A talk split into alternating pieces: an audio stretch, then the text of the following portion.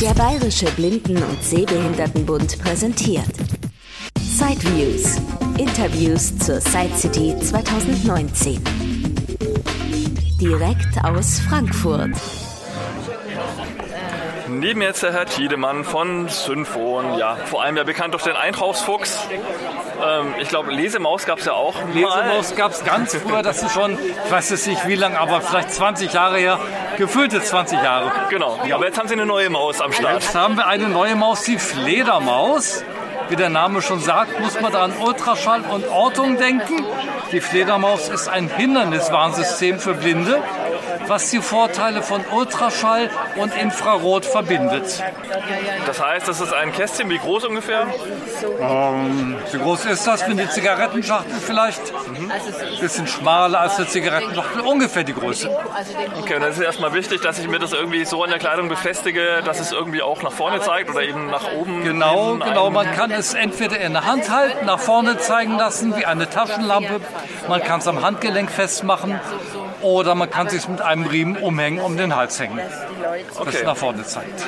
Dann zeigt es also nach vorne mit seinen zwei Sensoren und dann Ja. kommen die Sensoren ins Spiel. Die laufen beide wahrscheinlich gleichzeitig? Die laufen oder? beide gleichzeitig.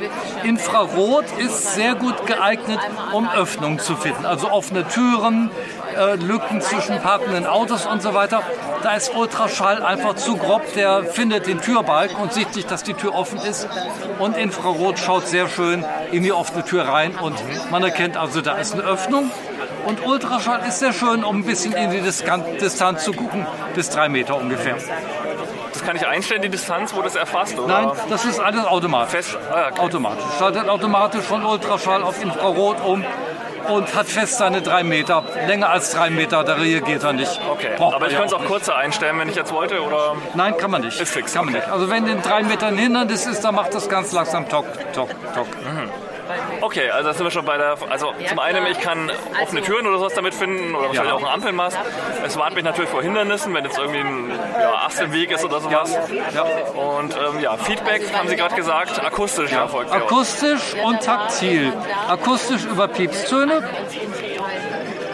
Okay, Sie. Das ist so piepst sie, wenn ein Gegenstand ganz nah ist. Ich habe jetzt meine Hand davor. Jetzt gehe ich mal mit der Hand weg. Dann wird das also immer langsamer. Ja, Gut. Und gleichzeitig vibriert sie. Das heißt, ich kann das auch spüren, wie sie in dem gleichen Rhythmus, wie wir die Töne gehört haben, auch vibriert. Ich kann die Lautstärke von den Tönen einstellen, ich kann den Ton ganz ausschalten und ich kann die Stärke vom Vibrieren einstellen und das Vibrieren auch ganz ausschalten. Also ich kann es ganz so einstellen, wie ich es haben will. okay. Und das sind auch die einzigen Einstellungen, die ich vornehmen muss. Alles andere geht automatisch. Das heißt, ich kann alles über zwei, drei Knöpfe dann erledigen quasi. Genau, zwei Knöpfe. Einer für Lautstärke, der andere für Vibrationsstärke. Und mit dem für die Lautstärke wird es auch ein- und ausgeschaltet.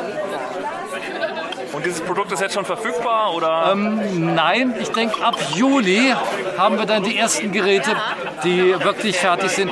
Äh, Was im Moment noch fehlt, ist dass die Abdeckung für die Infrarotsensoren, dass man mit der dann auch in Regen gehen kann.